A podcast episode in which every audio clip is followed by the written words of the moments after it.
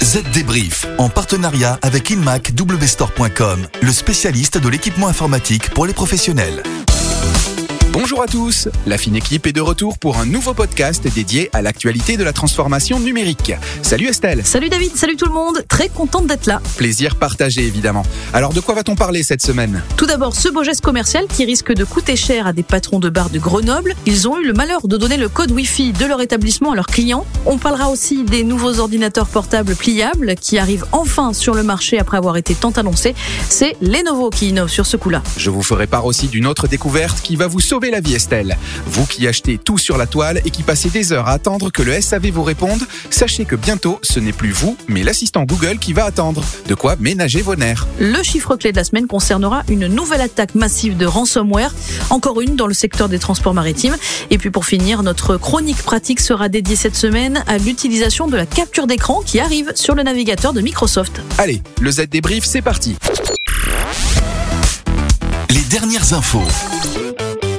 Commençons donc par cette affaire David. Récemment, plusieurs patrons de bars de la ville de Grenoble se sont retrouvés au commissariat pour avoir donné un accès Internet à leurs clients via une simple box grand public, ce qui est visiblement bien plus encadré par la loi que ce qu'il semble. Et oui, parce que selon la loi, tout professionnel qui donne accès à la toile doit pouvoir conserver les données de connexion des utilisateurs pendant un an. Par données de connexion, j'entends pas uniquement les historiques de navigation ou l'identité des utilisateurs. Non, il faut conserver l'ensemble des métadonnées telles que définies par la loi. Elle pourrait ainsi être consultée par les autorités dans le cadre d'enquêtes. Visiblement, ces patrons de bar n'étaient pas au courant, comme de nombreux responsables d'établissements de la profession. Espérons que cette affaire serve de leçon, car les amendes peuvent aller jusqu'à 75 000 euros pour euh, des particuliers et 375 000 euros pour des personnes morales. Pour éviter ça, la meilleure solution semble donc de passer par un partenaire professionnel pour proposer un hotspot Wi-Fi capable de respecter les règles en vigueur. Un professionnel qui vous tendra du coup une nouvelle facture, bien évidemment. On parle maintenant d'un nouvel exploit technologique, la sortie de deux ordinateurs portables pliables, pas des smartphones comme chez Samsung, des ordi portables. Et c'est ici la marque Lenovo qui se distingue. Le fabricant chinois vient de lancer les précommandes pour le modèle ThinkPad X1 Fold et s'apprête à faire de même pour le ThinkPad X1 Nano. Il a tout de même fallu 5 ans à Lenovo pour sortir ce qu'elle préfère appeler une nouvelle catégorie de technologie plutôt qu'un ordi portable pliable, une manière d'expliquer qu'elle révolutionne les usages. Oui, enfin, ça reste encore à démontrer parce que même si ces deux modèles peuvent servir à la fois de tablette, liseuse ou ordi portable, cela reste des ordinateurs. Et la cible de ces nouveaux modèles, ce sont les entreprises et les professionnels. C'est pour ça que le ThinkPad X1 Fold fonctionne sous Windows 10 Pro. Il peut du coup être facilement intégré dans les politiques de gestion et de sécurité de l'entreprise. Lenovo pense que de plus en plus de personnes dans les entreprises recherchent aujourd'hui un appareil qui peut être utilisé comme un bloc-notes ou une tablette. Bon alors, vous me l'annonciez en sommaire, David, et du coup je trépigne. Je ne vais donc plus avoir besoin de m'agacer avec les services SAV au téléphone? C'est ça, grâce au génie de votre ami Google. Voilà quelques jours, la marque a annoncé le lancement de son application Hold for Me. Elle permet donc à l'assistant vocal Google d'attendre en ligne lors d'un appel sur une ligne commerciale et d'alerter les utilisateurs lorsqu'un interlocuteur est finalement en ligne. Mais comment c'est possible? Eh bien tout simplement parce que l'application différencie les voix enregistrées Bonjour, nous vous prions de patienter, un opérateur va vous répondre, qui tourne en boucle, des voix plus spontanées d'un véritable interlocuteur. C'est génial Oui, mais la mauvaise nouvelle, c'est que cette appli ne va être disponible uniquement que pour les utilisateurs des smartphones Google Pixel 5 et Pixel 4 qui résident aux États-Unis. Donc, patience Estelle. Comme la plupart des designers d'espace, je construis mes projets sur des applications métiers très énergivores, comme Autodesk Maya.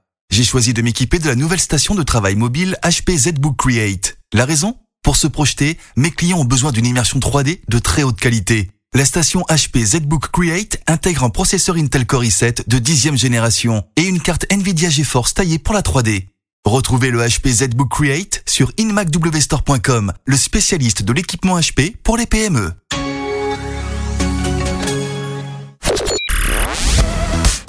Le chiffre marché. Tout autre chose maintenant, on apprend que les pirates informatiques experts en ransomware s'acharnent sur un secteur. Les quatre grands groupes de transport maritime ont été touchés. Et oui, rappelez-vous, nous en avions parlé dans nos premiers podcasts. C'était il y a trois ans. Tout d'abord, le Danois Maersk, qui a été victime de ransomware baptisé NotPetya. Un an plus tard, c'était au tour de la compagnie Costco. Cette année, en avril, la compagnie Mediterranean Shipping Company a eu droit, elle aussi, à une demande de rançon. Et maintenant, c'est au tour du géant français, CMA, CGM. Et le plus étonnant dans cette affaire, c'est que ces quatre victimes constituent à elles seules les principaux acteurs de ce marché. C'est la première fois qu'un secteur économique particulier est aussi intégralement ciblé. Pourtant, ces compagnies ne sont pas plus vulnérables que d'autres. On peut penser que les ordinateurs à bord sont en cause, des appareils qui voient passer beaucoup de monde. Mais non, à chaque fois, les attaques ont visé les systèmes à terre, les bureaux des compagnies. Donc rien à voir avec les navires et leurs déplacements. Mais alors, pourquoi les compagnies maritimes? Eh bien parce qu'elles se préoccupent plus du piratage de leurs navires que de leurs bureaux, et elles vont donc devoir changer de stratégie. Ça peut toujours être utile. Vous le saviez peut-être déjà, Microsoft Edge est en train de tester un nouvel outil pour faire des captures d'écran appelé Web Capture. Il est actuellement testé en mode preview avant d'être ajouté à la version actuelle du navigateur Edge. Alors, pour utiliser ce nouvel utilitaire de capture d'écran, les utilisateurs ont quatre méthodes à leur disposition. Je ne vous donne pas le détail des touches à enclencher, vous n'allez pas le retenir. Rendez-vous donc sur zdnet.fr pour le retrouver. Dernière info tout de même, dans un avenir proche, on peut s'attendre à avoir davantage de fonctionnalités ajoutées à la capture web comme l'ajout d'encre ou de surlignage à vos captures, la capture de pages web complète. C'est en tout cas ce qu'ont déclaré voilà quelques jours les équipes de Microsoft lorsqu'elles ont annoncé la nouvelle fonctionnalité. Voilà, vous savez tout des dernières infos. On se retrouve du coup la semaine prochaine pour un nouvel épisode du Z Débrief. Et n'oubliez pas, si vous aimez ce podcast, faites-le savoir et laissez-nous un commentaire sur votre application préférée comme Apple Podcast ou Podcast Addict. Vous pouvez aussi nous faire des retours directement sur le site zdnet.fr. À la semaine prochaine. Bye bye. Z Débrief, en partenariat avec InMac WStore.com, le spécialiste de l'équipement informatique pour les professionnels.